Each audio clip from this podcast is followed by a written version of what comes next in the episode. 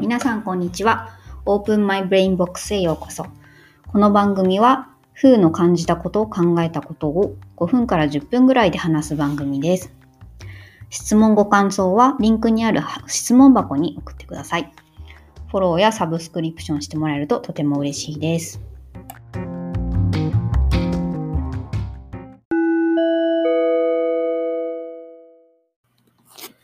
収録時点で2020年12月8日の10時です。今年は本当に慌ただしくて、全く季節感を感じられなくて、全くなんか12月年のせいって感じがしないですね。でも、あの、やっぱり無理やりでも感じなきゃと思って、昨日あの、クリスマスツリーを飾り付けしました。すごくいっぱいつけたので、ちょっとダサい感じになりましたけど、あの、まあ、そういうダサいの家族のクリスマスって感じでいいかなと思ってます。先日ですね、メッセージをいただいたので、ちょっとここで紹介したいと思います。こんにちは。こんにちは。あの、ポッドキャストとても面白かったです。来たバスに乗ったという言葉がすご、そういう選択のやり方もあるなとすごく印象に残りました。私の場合は選択をするとき最初から結論を決まっていて、それらしい理由をくっつけて自分を納得させる作業をしている時間の方が長いということに気がつきました。自分の選択方法を改めて考え直すのは大事ですね。これからも配信楽しみにしております。ありがとうございます。あの、まあ、あの、選択の話を以前しましたけど、最初から結論が決まってるっていうこと、それはなんかすごくいいんじゃないかなと思うんですよね。で、結論は先に決まってるけど、それがなぜなのかを探していかれるということで、まあ、それ、そういうね、やり方も素敵だなと思います。で、なんとなくですけど、メッセージの中から、その自分を納得させる作業をしていることをあまりよく感じられてないのかな、なんて思ったりしたんですけど、私の考えとしては、結論がなぜなのかっていうのを言語化していくっていうのはすごく時間がかかることで、で、時間か、あ、すいません。言語化することで周りの人の理解を得られたりとか、自分自身もその自分の、その、なぜなのかっていうことをモチベーションにできたりすると思うので、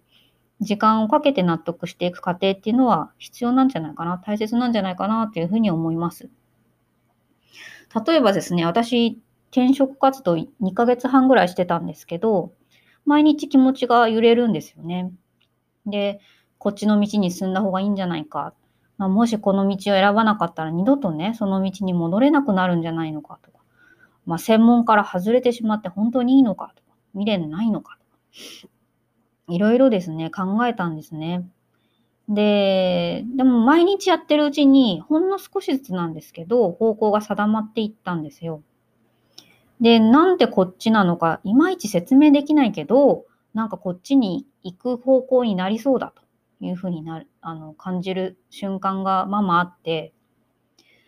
で、面接とかでなぜなのかとか、どんなことがしたいのかって、もしそれはそこでは必ず言わなきゃいけないわけですね。なぜあなたこの会社志望されたんですかって聞かれたらそれに答えなきゃいけないし、嘘はついてないけど、あの、心から思ってるわけではないみたいなことを言うこともあるわけですよ。ただ、まあ、その中に本質的な何かが隠されていることもあって、でまあ、そういう苦し紛れにあの会社に合わせたなぜなのかっていうことを話していくうちに自分の言葉から自分の進みたい方向が見えてくるみたいなことをあの日々体験する 2, 2ヶ月になりました。なので、あの私も多分こう勘としてはこっちなんだろうなみたいなのはあったと思うんですけど、やっぱその自分自身でも納得していく、言葉にして言語化していくっていう作業はすごく大切だなというふうに思ってます。メッセージ本当にありがとうございました。こうやってですね、誰かに積極的にメッセージを出したりすることってみんながみんなするわけじゃないんですよね。多分、本当にね、8割の人はね、しないんですよ。で、私自身もいろいろ読んだり聞いたりするんですけど、まあ、あんまり話しかけたりメッセージをこう送ったりということはしないんですね。まあ、なんでかっていうと、まあ、一応なんかこれはなんか伝えたいと思って書いたりするんですけど、なんて書いたらいいのかなとか思っていつも悩んじゃって例えば「分かります」とか「ああの好きです」とか そういうことをあの受け取った方からしても「で?」ってならないかなみたいな。とかいろいろ考えちゃってですねいつも二の足を踏んでしまうタイプなんですね。でなんか本を読んでる時にですね自分が考えていることを伝えるのはギフトだという内容の本を読んだことがあって、ギブですね。あの、ギフトだし、ギブだし、の誰かに対して与える行為だというふうにあの書いてある本を読んだんですよ。で、それを読んでから、あ伝えてもいいんだなと。で、その考えるようになりました。それをどうか受け取れるかっていうのを、まあ、考えるのを先にするのではなくて、まあ、自分がもしその人に人やことに対して好意的に感じたのであれば、あの、伝えるってことはしておいていいんだろうなというふうに思います。あのー、まあ、相手がどう受け取るかっていうのは、まあ、全然想像がつかないし、当然自分の思う通りでならないんですけど、誰かを助けたいとか、役に立ちたいとか、そういう気持ちじゃなくて、まあ、単純に自分が考えたことを伝えるのであれば、まあ、傷つける言葉でない限りは大丈夫だなと思います。私はもうあのメッセージは何でももらえると嬉しいので、ぜひ、あの、たくさん送ってくれればと思います。で、ポッドキャストの中でどんなテーマを話すのがいいのかなと思ってるんですけど、まあ、最近ちょっと考えてるのが、まあ、例えば他の理系をのあの女性がどんな風にキャリアを築いてるのかっていうのをインタビューしてったりとか、まあ、あの、女性に関わる、えー、まつわることをインタビューしたりっていうのはどうかななんて考えてます。まあ、もし、あの、聞いてる方で私にインタビューされたいとか、おしゃべりしてみたいな、ポッドキャストに出てみたいなってことがいらしたら、ぜひ教えてください。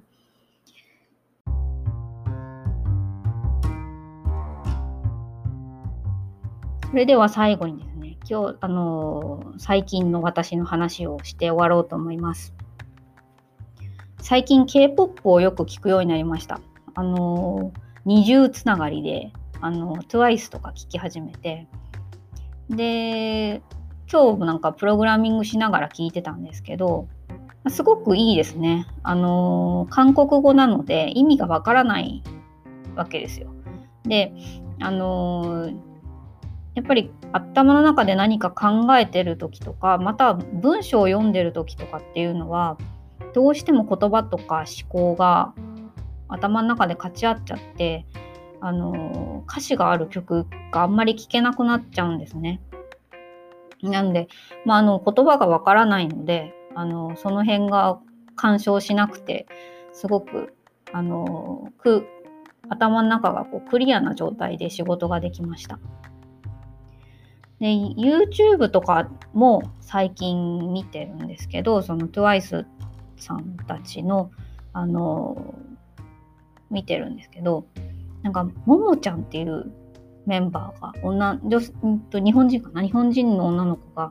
いてなんかすごいダンスが本当にすごくてずっと見ちゃ見ちゃってもう中毒性ありまくりです。であのこれが無料で見れるってほんとすごいですよね。なんか多分今今の時代を生きている若者たちはその凄さっていうのがよくわかんないあまりにも普通のことって思うのかもしれないんですけどあの昔はもう当然見れなかったですよね。私が大学出て就職したぐらいの時はミュージックビデオって、まあ、深夜のあのカウントダウン TV みたいなので見るとかあとはまあ、あの、ミュージックビデオの DVD を買うとか、まあね、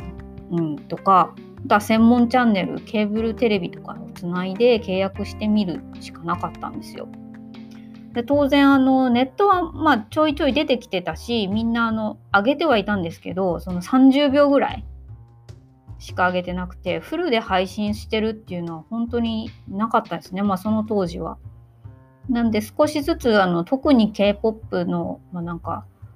えー、っと、少女時代とかですね、の人たちがあのフルで上げ始めて、でそれがこう購買に結びつくっていうのがはっきりしてから、まあ、日本もそれに追随してかん始めたっていう感じなんで、あの見れなかったんですよね。なんでこう無限に見れる動画とか、まあ、ツイッターとかもそうですけどあの無限に読めるみたいなのってあの本当今は普通のことですけど昔はなかったよななんて思います。まあ、そのつながりでちょっと思い出し思い出したんですけど年賀状？私年賀状作るのすごく好きで毎年ほんと手書きで書いたりしてたんですけどであの印刷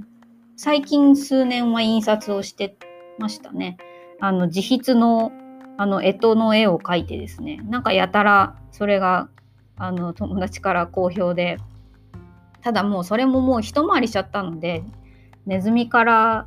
イノシシまで全部書いてしまったので、まあ今年からどうしようかなと思って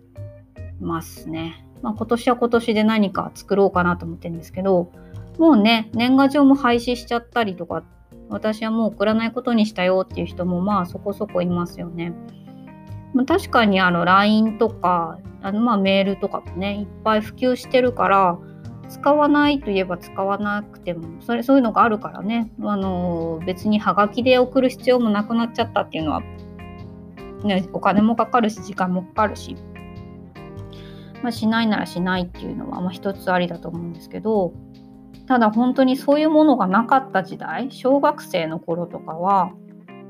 小中高校ぐらいまでかなあのや年賀状はクリエイティビティの発言の場でみんなすごく凝ってたし時間かけて作ってたんですよね。なんまあ、親なんかの世代だと何百枚って出してましたからね。だから、あのー、私はそういう紙でもらったりするのもすごく好きなのであの途絶えないでほしいなと思ってるんですけどやっぱりその辺の重みとかなんか重要性みたいなのが変わっていってるなぁなんてあの考えたりしました。あ、ちょっと長くなってしまいましたけれども、えっ、と、今日は、えっ、と、ここまでです。聞いてくれてありがとうございました。Open My Brain Box の風でした。またね